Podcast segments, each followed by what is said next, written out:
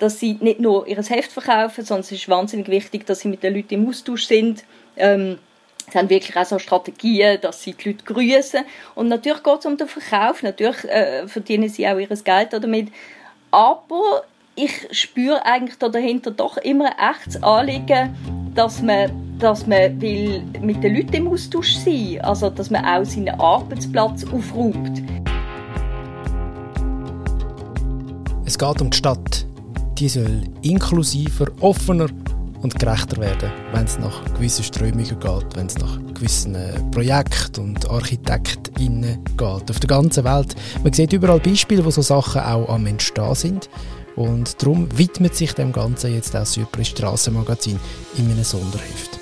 Darüber rede ich mit Diana Frey. Sie ist nämlich verantwortlich für die Heftausgabe und gleichzeitig Co-Redaktionsleiterin vom Strassenmagazin. Mein Name ist Simon Bergins. Herzlich willkommen und jetzt viel Vergnügen.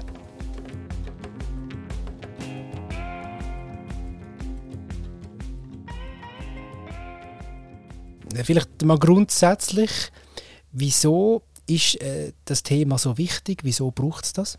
Also es ist natürlich wichtig, weil es um unser Zusammenleben ähm, geht und äh, darum, wer, wer gesehen wird, wer übersehen wird, wo Prioritäten liegen in unserem Zusammenleben. Und ähm, die Gespräche, die ich jetzt geführt habe mit verschiedensten Leuten, haben eigentlich gezeigt, dass sie halt grundsätzlich beim Geld liegen, bei der Wirtschaft und äh, nicht bei der Begegnung mit Menschen.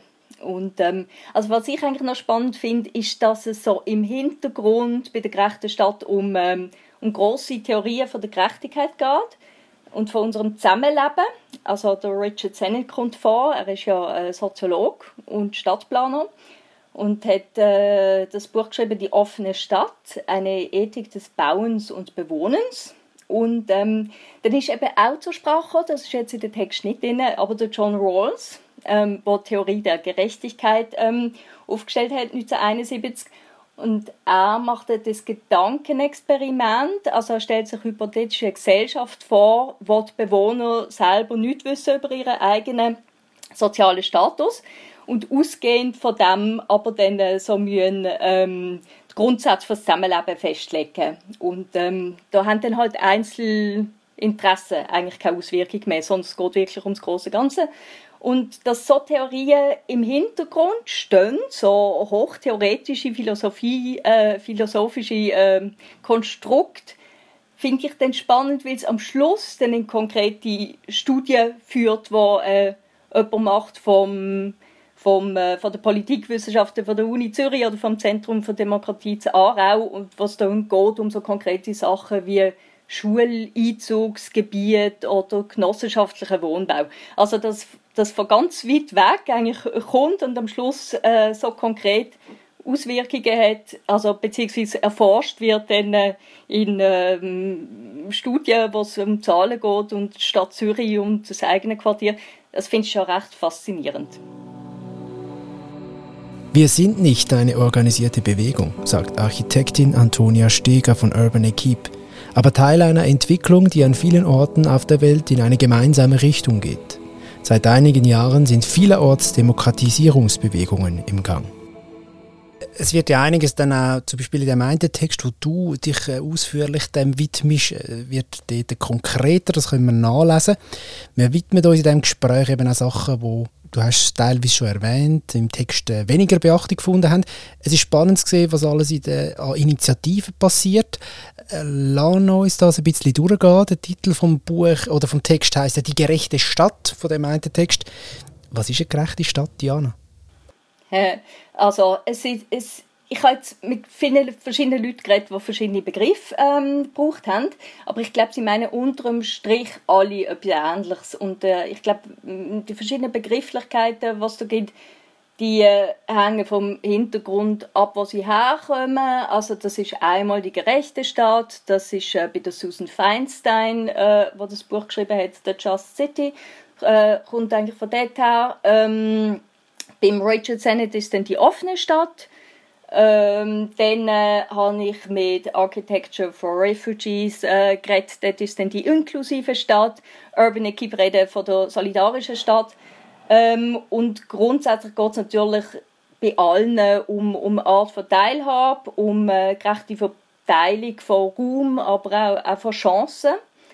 Und ähm, genau, ich glaube, es kommt einfach darauf an, je nachdem, ob man es räumlich strukturell denkt oder ob man es mehr so auf Partizipationsebene in politischen Prozess ähm, denkt, wie man es dann schlussendlich nennt. Aber es geht eigentlich darum, dass man nicht vereinnahmt wird von, von kommerziellen Interessen und ähm, von dem Rendite-Denken. Und in anderen Ländern wäre das halt vielleicht auch ein autoritäres Regime, wo bestimmt, wie eine Stadt aussieht, um die politische Kontrolle zu halten. Das ist bei uns natürlich nicht so das Thema. Aber äh, genau, es geht eigentlich um eine Art von Aneignung durch die, äh, durch die Bewohner selber. Mhm.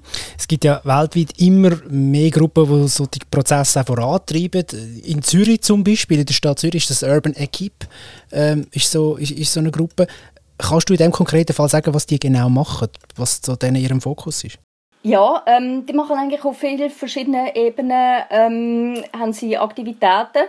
Das eine sind so partizipative, spielerische Ansätze, wo sie mit der Bevölkerung zusammen ähm, probieren, die Gestaltung vom eigenen Lebensraum anzugehen. Also das sind so, so Projekte halt irgendwo, Zwipkingen, Zürich oder so, ähm, so auf lokaler Ebene. Mm, dann sind sie aber auch zum Beispiel mit der Stadt Zürich dran, ein sogenanntes partizipatives äh, Budget zu testen. Das heißt, da hat man einen bestimmten äh, Budgetposten, wo die Stadt vor, vor Initiativen aus der Bevölkerung ähm, soll ausgeben soll. Also der steht bereit und da kann man Initiativen anmelden wo entweder von diesen Initiativen selber umgesetzt wird oder äh, auch die Stadt selber dann tatsächlich das Geld muss ähm, locker machen, um etwas zu verändern, zum Beispiel ähm, Veloweg ähm, äh, ausbauen. So, da sind sie also konkret dran. Und dann äh, sind sie zum Beispiel haben sie jetzt vor ein paar Monaten mit dem Mieterverband Zürich ähm, zusammen sich gegen Leerkündigungen stark gemacht. Also das heißt, dass nicht, ähm, dass nicht eine ganze, ganze äh, Reihe von MieterInnen gekündigt wird, weil man will das Gebäude sanieren. Das ist auch ein größeres Problem und das ähm, wird noch ein größeres Problem werden im Zusammenhang halt auch mit Klimaziel, weil man da notgedrungen muss aufrüsten und das geht dann halt äh, über jegliche Interessen von langjährigen BewohnerInnen, die dann vielleicht Mühe haben, eine neue Wohnung zu suchen.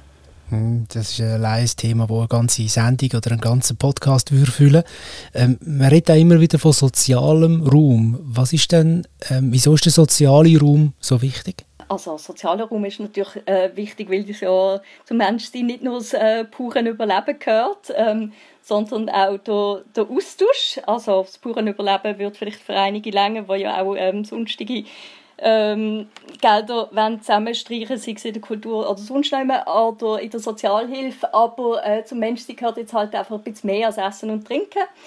Und ähm, darum... Das haben wir in der Pandemie gut gemerkt, dass man sich irgendwie auch wieder treffen will, sich an Orten auch wieder will, will treffen will. Ja. Also, habe ich jetzt das Gefühl, genau. so aktuell. Genau. Und jetzt glaube ich, gerade so in Zeiten von sozialen Bubbles ist es einfach wichtig, dass man irgendwo äh, mit Menschen in Kontakt kommt. Ähm, wo man halt vielleicht nicht verbunden ist über Interessen oder über das soziale Umfeld, sondern wo man sich einfach von Mensch zu Mensch äh, begegnet.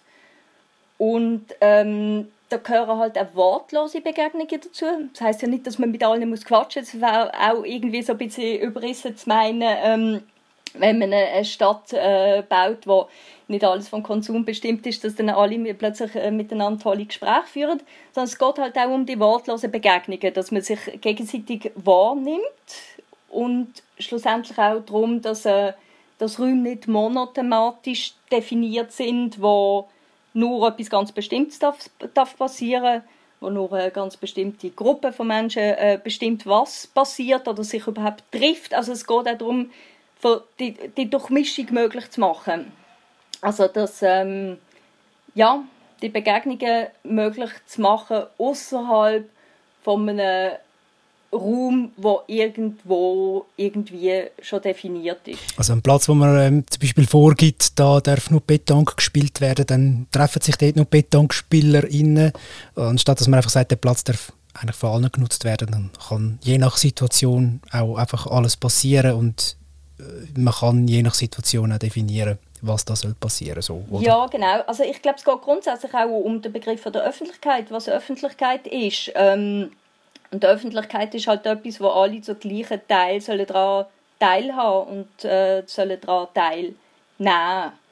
Also so der Raum, wo, wo Gesellschaft überhaupt definiert wird. Eine Geschichte, die auch im Heft vorkommt, ist äh, von Klaus Petrus und dem anderen ist Eberhard. Äh, der thematisiert eigentlich ein gewisses Gegenteil von dem, was wir jetzt gerade äh, besprochen haben. Der asoziale Raum, sozusagen. Ein Beispiel aus Bern. Vielleicht kannst du kurz erklären, die detaillierte Geschichte lesen wir ja dann ganz kurz, aber vielleicht so den Eindruck, dass wir einen Eindruck bekommen, was denn zum Beispiel so ein Beispiel ist für so ein asoziales Bauen oder einen asozialen Raum. Ja, genau. Im Heft kommt äh, das Bänkli zu Bern ähm, sehr prominent vor. Und asoziales Bauen oder Hostile Design oder Hostile Architecture, wie man es auch nennen kann, ist, ähm, sind eigentlich bauliche Massnahmen, um gezielt Leute zu vertreiben. Ähm, und also konkret heißt das, es gibt einen Ort, wo Sprinkleranlagen installiert werden, was halt alle zwei Stunden dann ein regelt.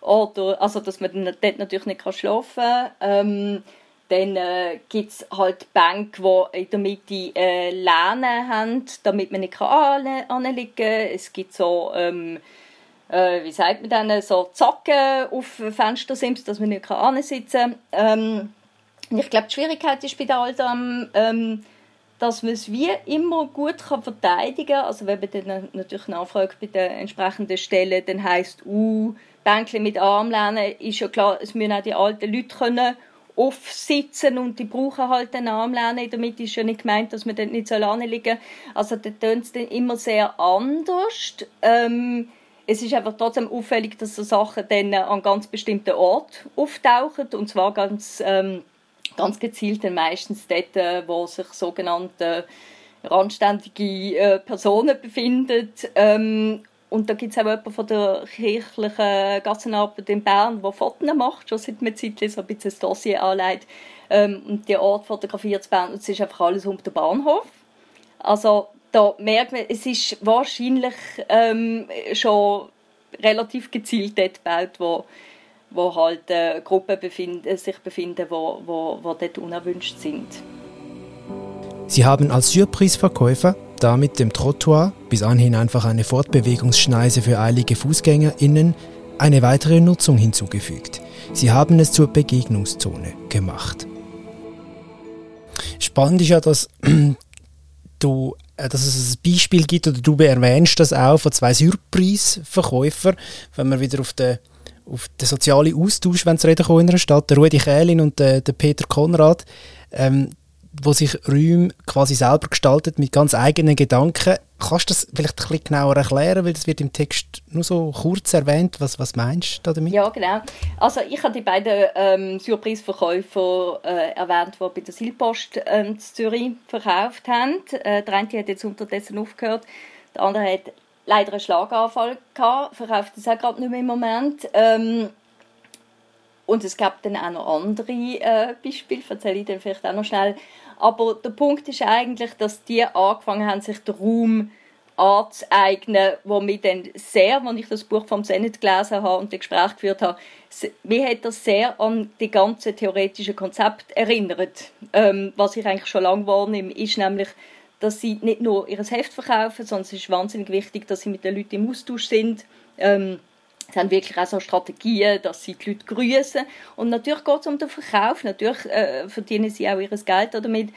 Aber ich spüre eigentlich dahinter doch immer ein echtes Anliegen, dass man dass man will mit den Leuten im Austausch sein. Also, dass man auch seinen Arbeitsplatz aufräumt. Also dort, wo sie stehen, das ist nicht einfach nur das Trottoir irgendwo in Zürich, sondern es ist der eigene Arbeitsplatz. Das ist dann eben so eine... Das eigene Büro, das muss auch, das muss auch sauber gehalten genau, werden. Genau, das finde ich dann eben auch interessant. Da gibt es dann auch so theoretische Ansätze, die reinkommen, nämlich so von der geschichteten Nutzung, äh, dass verschiedene Aktivitäten am gleichen Ort sollen sollen können stattfinden. Also sie setzt äh, in der Nutzung äh, Geschichten einfach, dass vieles gleichzeitig kann passieren oder auch zeitlich, halt, dass sich verschiedene Nutzungen abwechseln. Auch das ist sehr nicht und darum finde ich das cool, dass die das so intuitiv von sich aus anfangen machen, ihren Platz gestalten und aufräumen und ähm, Kontakt suchen und sich eine Rolle suchen, eigentlich in dem Großen und Ganzen, ohne die ganzen Konzepte, aber genau in dem Sinn.